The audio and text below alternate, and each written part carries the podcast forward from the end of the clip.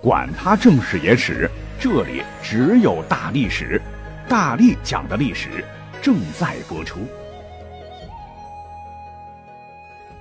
大家好，我是大力丸儿。我们越品大历史，就越觉得史书上记载的历史人物越发的被脸谱化，简单粗暴的将他们归结为好人和坏人，要么不食人间烟火，要么就是遗臭万年。可是我们要知道，人性是最复杂的，换言之，人才是最多面的。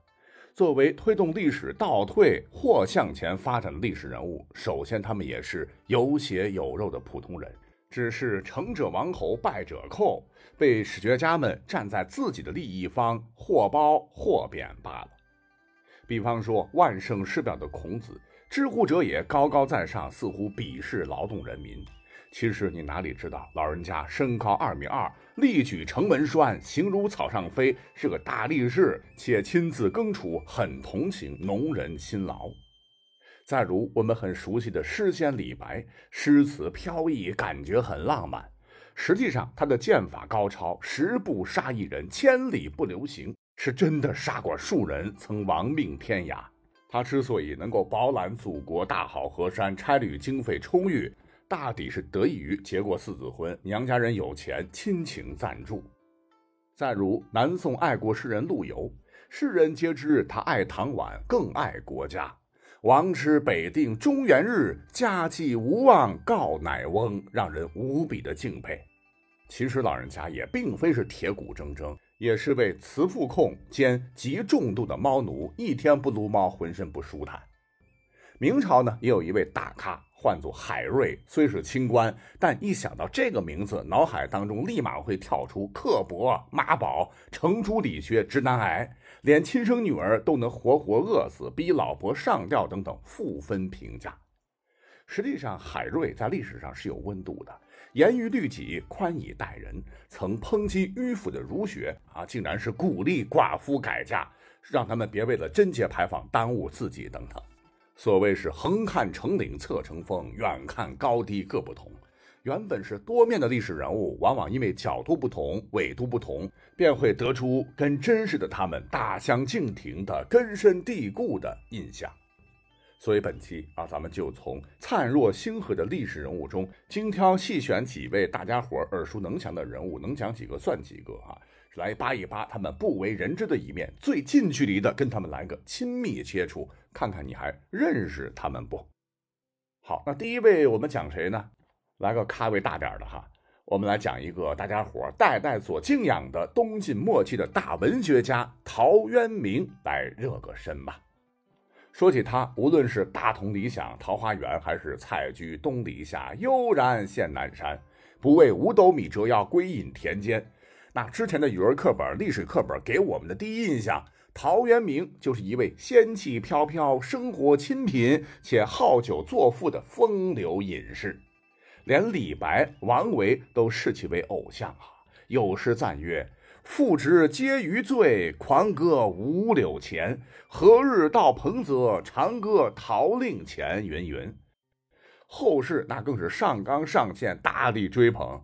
两宋的杨万里品出了其清新淡雅，理学大家朱熹读出了其不羁与豪放。到了清朝，龚自珍竟然将陶渊明比作战国时的屈原，以及三国时攻城八阵图的诸葛亮。彩虹屁云：陶潜酷似卧龙豪，万古浔阳松菊高。莫信诗人竟平淡，二分两府一分骚。其实，这些印象是历史上真正的陶渊明吗？当然不是啊！所以今天给大家几个陶渊明的侧面来看一看。首先，大家伙一定以为陶渊明很穷，不是权贵，愤然辞官，隐居乡土，生活艰难，穷困潦倒。但他志存高远，飘逸自在的活，活出了知识分子的风骨。但其实。哈，陶渊明历史上的生活可没那么拮据，大家的感觉是被误导了。各位可知，陶渊明出身吊打绝大多数的老百姓啊！他曾祖父叫陶侃，乃是东晋名将。若不是他扛起了东晋这间破屋子，晋朝早就玩完了。是位高权重，都督八州诸军事，被封为长沙郡公。死后还获赠大司马，谥号为桓。而且晋朝那会儿呢，没有科举考试，哈，完全看出身门第的社会。你就真有真才实学，有报国之志，对不起，你出身不行，不是门阀世家大族，想出人头地，哼，门儿都没有。反之，你若是个草包，呃，白痴，只要祖上达官显贵，照样给你高官厚禄。所以你想，陶渊明生活在这样的家庭，怎么可能生活不下去呢？那他的穷啊，绝对不是我们想象的那种吃一顿没一顿的穷啊，像很多文章写的那样，穷的连孩子的病都看不起。那要是这样的话，饿着肚子，家庭牵绊，各位想想，他怎么可能写下流传千古的诗篇呢？人是铁，饭是钢，肚子吃不饱，啥也干不了啊。那真实的情况是，陶侃有几个儿子哈，到了陶渊明父亲陶毅这一支，原本呢也是前途无量，被朝廷免试任命为安城太守。他媳妇儿乃是大文学家、大士族孟家之女。只是可惜，当时医疗条件差，陶渊明八岁的时候，老爸忽然疾病去世，顶梁柱就这么倒了，家境才日渐败落。但可别忘了哈，他们陶家可是大家族，叔叔伯伯还有族兄弟们依然是吃香喝辣。上京闲居田园居和南村等处，祖上还是积攒了不少的钱财良田。陶渊明衣食无忧，那是肯定的。拥有上百亩土地的他，曾说：“方宅十余亩，草屋八九间。”哎，就算是只剩这么点产业，那也比当时乱世无立锥之地的小老百姓强太多了。再说他归隐之后呢，非常喜欢菊花，房前屋后遍植菊花，整日饮酒作诗，还喜欢拉人一起畅饮，说：“我醉欲眠卿可去。”不是露酒啊，就是杀鸡欢乐至天绪。农事也干，可是嘞是三天打鱼两天晒网的，很难看出他对农事有多上心。且以他的身份，当时是不用给国家交税的，就算是当农民，也是有特权的农民。啊，大家最喜欢的那句“狗吠深巷中，鸡鸣桑树天。酒在樊笼里，复得返自然。”多么潇洒，多么洒脱呀！但是你想想，以这种心态当农民，地里刨食儿，早就饿死几回了。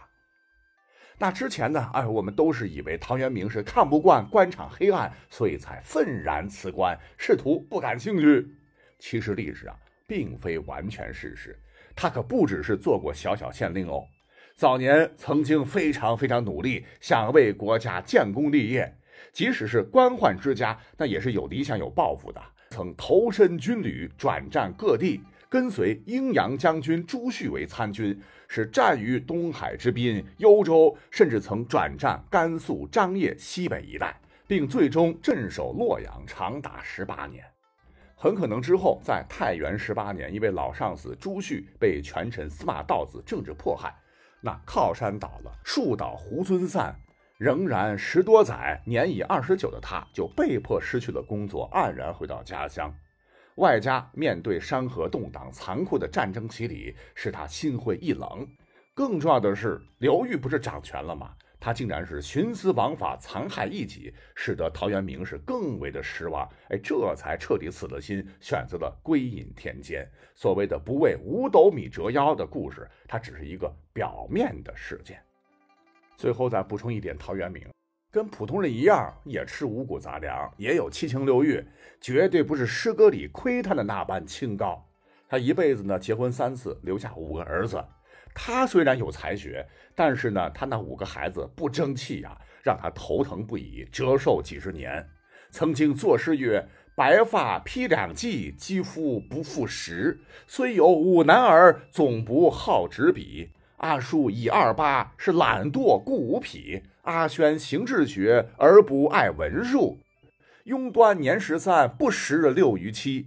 通子垂九龄，但念离于利。”天运苟如此，且尽杯中物啊！所以呢，有人觉得他那五个儿子都是弱智。那弱不弱智不见得啊，可能他有自嘲的味道。但懒惰不聪明是肯定的。不知道是不是因为备孕期间他依然不收着，继续狂饮酒精所致。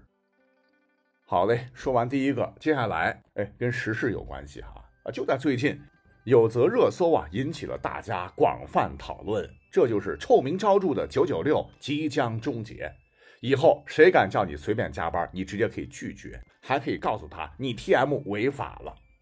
但是你知道吗？啊，历史上官方发明九九六的时代，竟然是几千年前的隋朝，而始作俑者不是你第一个想到的暴君隋炀帝杨广，而是历史上美誉度极高的好皇帝他爹隋文帝杨坚。也是受到历史课本的影响啊，隋文帝给我们的印象那可是爱民如子啊，哎，他怎么可能创造九九六呢？哎，所以说历史人物哈，不仅仅只有这一面呀。像是历史上一国之君怕老婆，那真是出了名的，曾因宠幸的美人被原配活活打死，不敢造次，直接泪奔，骑马狂奔，逃出大内，边哭边喊：“我不当皇帝了！”被众人劝回，才没有走极端。